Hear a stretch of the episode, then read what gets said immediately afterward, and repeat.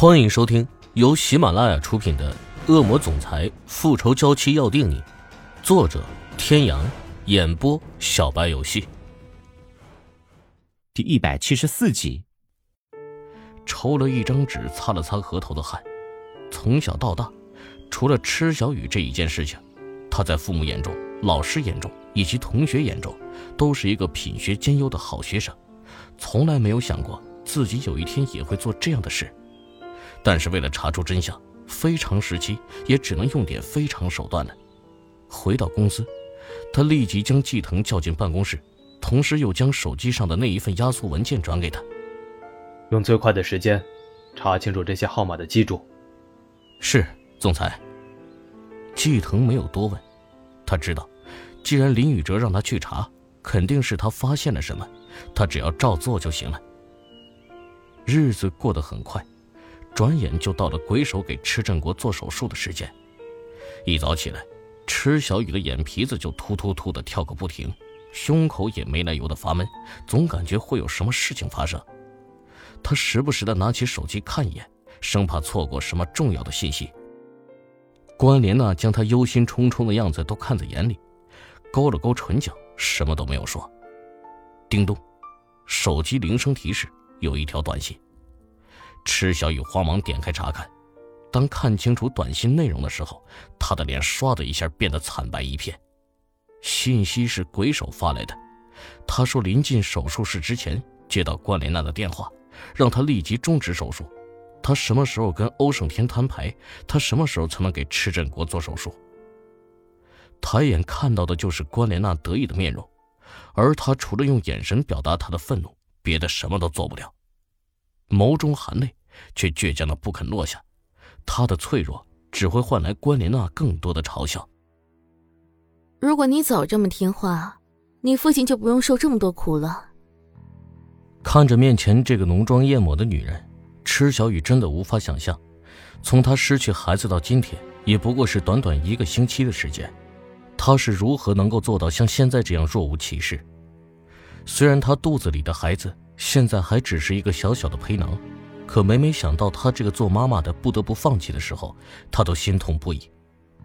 她无法将这个孩子带到这个世界，虽然是有不得已的理由，可孩子是无辜的，她什么都不懂，她的生死被轻易的掌控，本来就已经够不公平的了。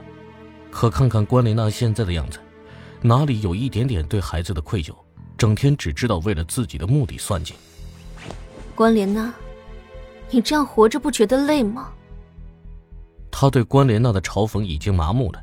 其实他也看出来了，每次跟关莲娜交锋，他极尽恶毒刻薄的讽刺，不过是想激怒她，看她像条疯狗一样乱喊乱叫，以满足内心的快感。哼，累？为什么会累？我觉得我活得很开心，特别是看着你每次恨不得想将我碎尸万段。却无可奈何的时候，我就更开心。看着关莲娜大笑，池小雨突然觉得面前的女人其实很可怜。要说错，也只是错在她太爱欧胜天了，爱的已经迷失了自我，迷失了本性。她自小跟林宇哲一起长大，到后来被厉海龙劫走，再遇到欧胜天，她看到了以及她亲身经历了太多的事情。每个女孩子都梦想可以嫁入豪门，过着富贵的生活。可真正身在豪门之中，就会发现，其实豪门并不像想象中的那样美好。相反，那是个吃人不吐骨头的地方。每天生活在算计之中，没有一个人可以信任。夫妻、子女、父母，这些在普通家庭中相亲相爱的角色，在豪门中就是互相算计、互相利用的棋子。唯有利益才是豪门不变的追求。而他根本就不适合在豪门生存，即便他可以让自己变得很强大，可他却做不到像关莲娜那样冷血无情，亲手杀死自己的孩子都不觉得有愧。仅是这一点，他就已经输了。可是这样的人，到头来又真正得到了什么？摇了摇头，挥去脑海中那些不该有的纷乱思绪，轻轻地叹了一口气，他抬眸看向关莲娜。让我安静的离开不好吗？为什么非要这么做？你想过没有？万一……池小雨，不要太高看你自己。我的话你只要照做就行了，否则的话，你就永远也见不到你父亲了。他怎么可能让他安静的离开？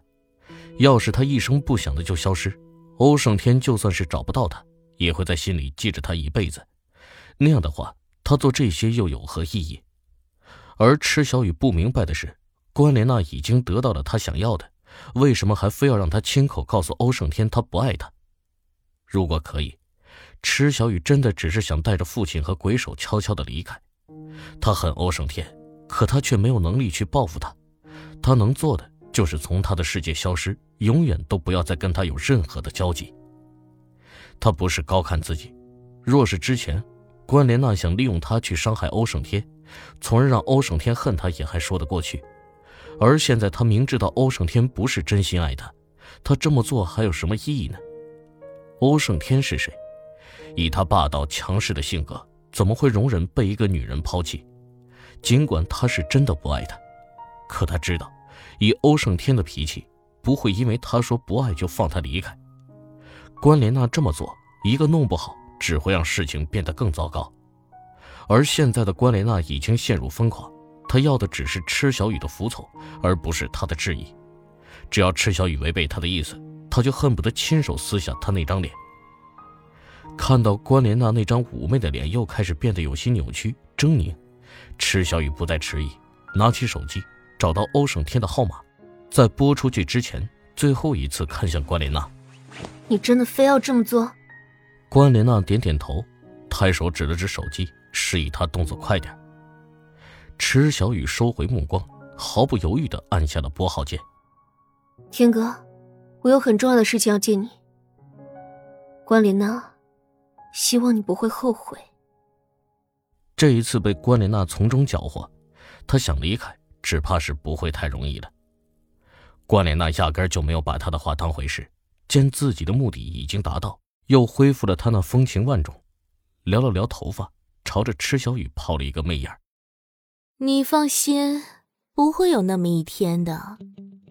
天哥马上要回来了，你还是先回避吧。既然无论如何都逃避不了，不如索性一次性把话说清楚。他也不愿意面对欧胜天假装出来的深情，还要装作一脸幸福的样子。即便是欧胜天不会马上放他离开，至少不用在他面前明明恶心的要命，却还要那么辛苦的演戏。很快，门口传来仆人的声音：“先生，您回来了。”池小雨转身，就看见那抹熟悉的高大身影，带着一种风尘仆仆走了进来。他这是从哪里赶回来的吗？